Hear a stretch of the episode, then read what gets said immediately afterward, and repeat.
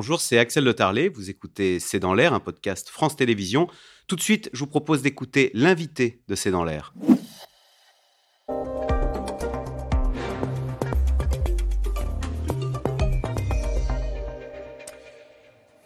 Éric Ayer, bonsoir. Vous êtes directeur du département analyse et prévision à l'OFCE et vous êtes membre du Haut Conseil des finances publiques.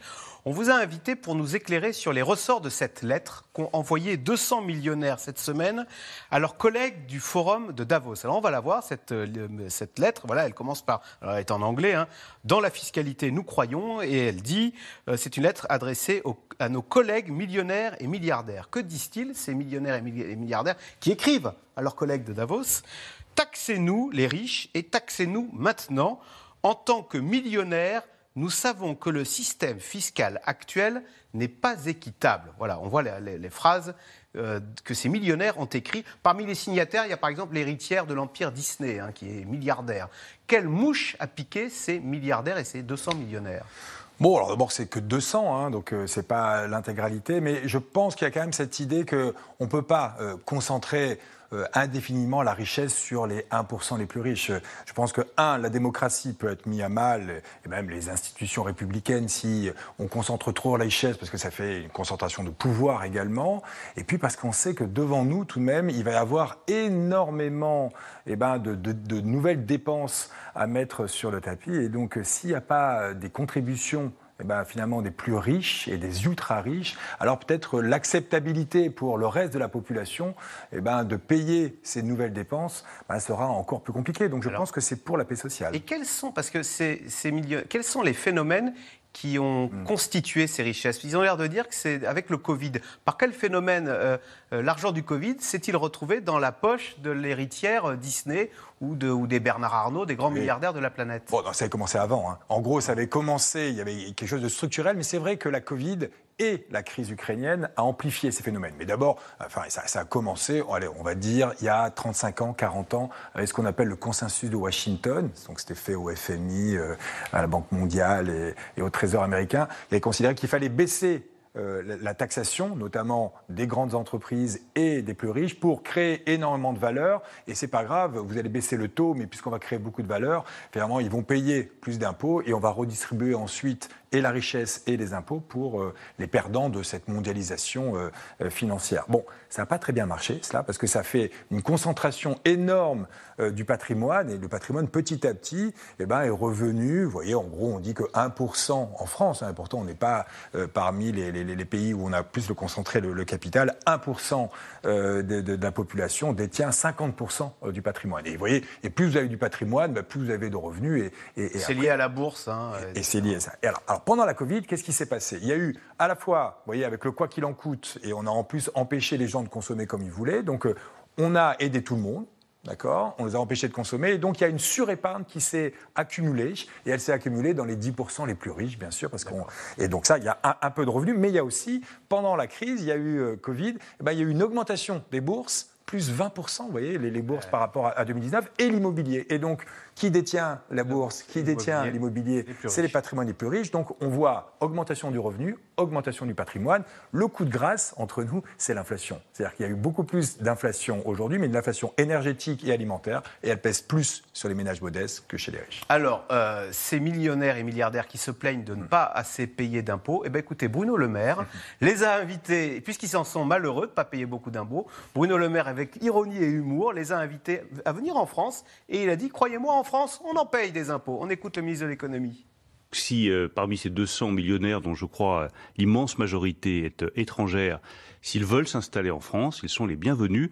Ils ont droit au taux d'imposition parmi les plus élevés de tous les pays développés. Je rappelle que quand vous êtes euh, millionnaire en France, vous allez toucher un impôt marginal sur le revenu à 45%, c'est la dernière tranche, le taux marginal.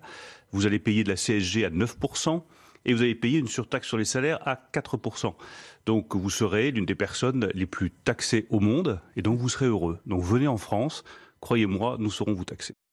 Bon, Eric Bruno Le, Bruno le Maire, là, pour le coup, ne manque pas d'humour. Euh, il a raison, néanmoins, en, France, on maltraite, en tous les cas, on les fait passer à la caisse, nos millionnaires enfin, là, il faut être tout de même extrêmement prudent parce que euh, globalement, si on a effectivement le taux d'imposition le plus élevé, euh, de façon euh, complètement affichée, il y a, on est quand même les rois des niches fiscales et on est les rois des exonérations. Et donc il, y a, il peut y avoir énormément de trous dans la raquette. Vous voyez, la Cour des comptes, on dit on a 470 euh, et quelques niches fiscales qui représentent plus de 100 milliards. Qui peut s'y retrouver parmi euh, euh, toutes ces niches fiscales? Souvent ceux qui sont les plus riches. Et donc, ce qui est un peu montré dans certains travaux, c'est que, eh ben, en fait, effectivement, le gros de la, de, de la, de la classe moyenne aisée paye beaucoup d'impôts, mais les 1% ou les 0,1 ont des taux d'imposition plus faibles. Parce que sinon, ils s'en vont. Bah. Et c'est ce qu'a constaté François Hollande avec sa fameuse taxe à 75%. Il a dû la retirer.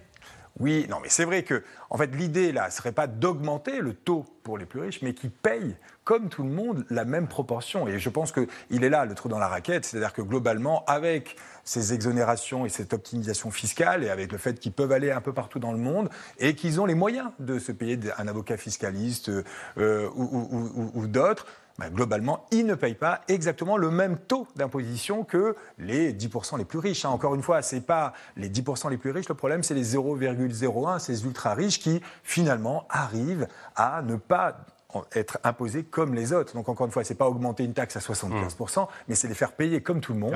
Et ça, déjà, ça fait un gros gain. En France, la, la, plus grande fortune au monde maintenant, elle est française, c'est Bernard Arnault. Et si on regarde du côté des femmes, c'est euh, euh, la fille euh, de l'héritière L'Oréal, mm. Françoise Meyer-Bettencourt, qui est la femme la plus riche au monde. conséquence, en tous les cas, de ces fortunes qui, qui, accaparent toujours plus de, de richesses, eh bien, il y a une radicalité qui se développe à leur endroit. Je vous propose d'écouter la secrétaire générale d'Europe Écologie Les Verts, Marine Tondelier. Elle était mardi au congrès de la NUP. Regardez, elle rêve d'une France sans milliardaires. On l'écoute. Nous revendiquons que nous ne voulons plus en France de milliardaires. Nous, nous voulons une France sans milliardaires. À quoi ça sert un milliardaire? Sérieusement, à quoi ça sert un milliardaire? On nous répond ruissellement, c'est faux. On nous répond, il crée de l'emploi? Non, celles et ceux qui les créent, c'est nous, c'est vous, c'est le monde du travail. Alors, est-ce que la France serait mieux sans milliardaires, sans les Bernard Arnault, François Pinault et autres euh, familles Saadé de CMA-CGM Moi, Je pense qu'il y a deux questions à se poser. C'est d'abord comment on est devenu milliardaire? Est-ce que c'est parce qu'on a eu une idée de génie Est-ce qu'on a développé quelque chose et qu'on a créé beaucoup de richesses Ou est-ce qu'on a uniquement hérité d'un patrimoine? On voit que dans le premier cas, on a effectivement créé la richesse et potentiellement euh, créé des emplois. Dans le deuxième cas, oh bah, on a juste vécu et on a eu la chance euh, et bah, finalement de bien être. Et effectivement, bah, euh, donc la petite fille L'Oréal, vous trouvez que quelque part on lui en prendrait un peu pas rentrer, mais vous voyez, on, peut comprendre que des Jeff Bezos, c'est pas la même histoire potentielle que un un héritier. Donc ça, c'est est-ce que j'ai vraiment créé? Est-ce que je le mérite vraiment Ou est-ce que je suis vraiment uniquement une chance euh, au tirage?